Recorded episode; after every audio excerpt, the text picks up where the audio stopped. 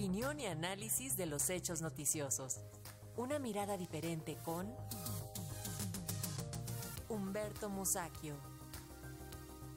Y el líder nacional del PRI, Alejandro Moreno, alias Alito, se encuentra en las garras del jaguar con las nuevas filtraciones de audios por parte de la gobernadora de Campeche, Laida Sansores, y también por la solicitud de desafuero de la Fiscalía de ese estado.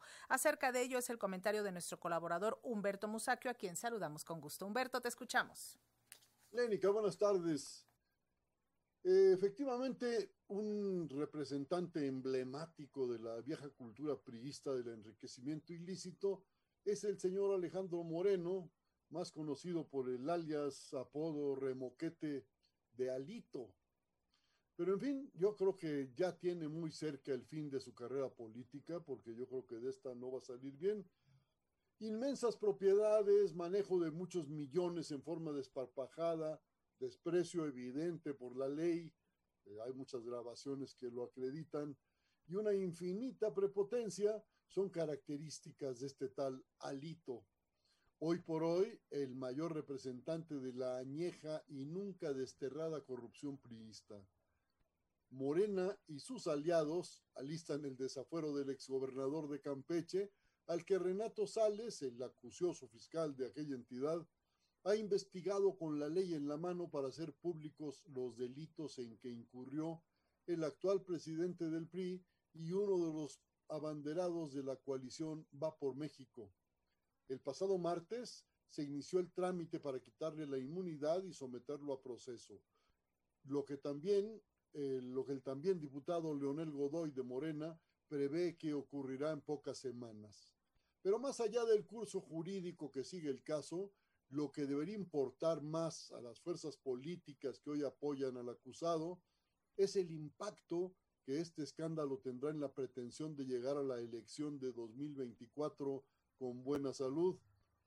El acto de apoyo a Alejandro Moreno, en el que participaron los dirigentes de la Alianza Va por México, apenas ayer, estuvo lejos de constituir una demostración de fuerza. Ha sido más bien una triste prueba de que con un personaje impresentable, uno entre varios más, el frente encabezado por Claudio X González, jefe real de los coaligados, está condenado a la derrota. La coalición opositora carece de figuras con el necesario arrastre, porque ni el PRI ni el PAN tienen un personaje capaz de competir con alguna posibilidad de éxito en 2024. Para su desgracia, PRI, PAN y lo que resta del PRD ofrecen la imagen de un conglomerado sin principios, pues se han olvidado de ideologías en aras de contener la oleada que encabeza Andrés Manuel López Obrador. Tan empobrecidos de ideas y de reflejos políticos se, se llaman, se hallan, perdón, los dirigentes del llamado PRIAN Redé, que ni siquiera son capaces de capitalizar los errores del actual gobierno.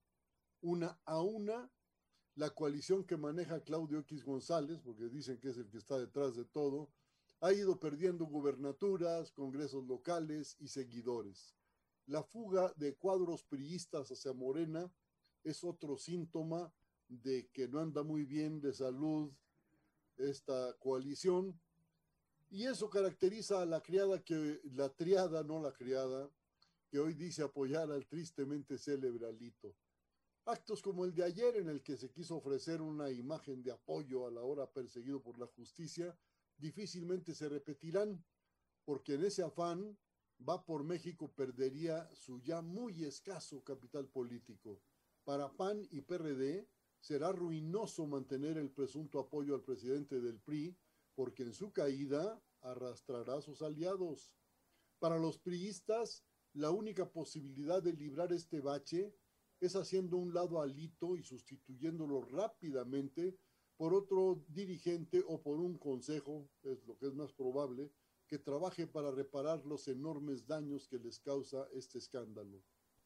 El señor Claudio X, líder visible de la coalición opositora, seguramente exigirá a sus leales que resuelvan la salida de Alito antes de que el daño sea mayor. En cualquier caso, lo evidente es que el PRI, ahora apoyado por el PAN, sigue entrampado en la cultura de la corrupción. Igualmente, Lo obvio es que la ruta de escape por el PRIAN-REDE es buscar fuera de este conglomerado una figura que lo salve del desastre, porque internamente no hay aspirantes con el tamaño y la necesaria proyección para disputarle a Morena la presidencia.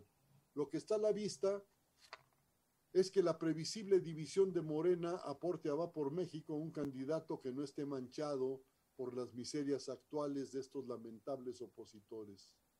Hechos como los que estamos presenciando muestran, si hiciera falta, que en el presente siglo hemos entrado a un periodo de transición. Si hiciera falta decirlo, lo viejo ya no sirve y lo nuevo no acaba de madurar. Otras fuerzas tendrán que surgir para recomponer nuestra deteriorada vida pública. Al menos eso espero, Lénica. Y así lo esperamos todos. Muchísimas gracias, Humberto Musaquio. Nos escuchamos la próxima semana. Hasta la próxima. Gracias, buenas tardes. Y en el gracias, hasta luego.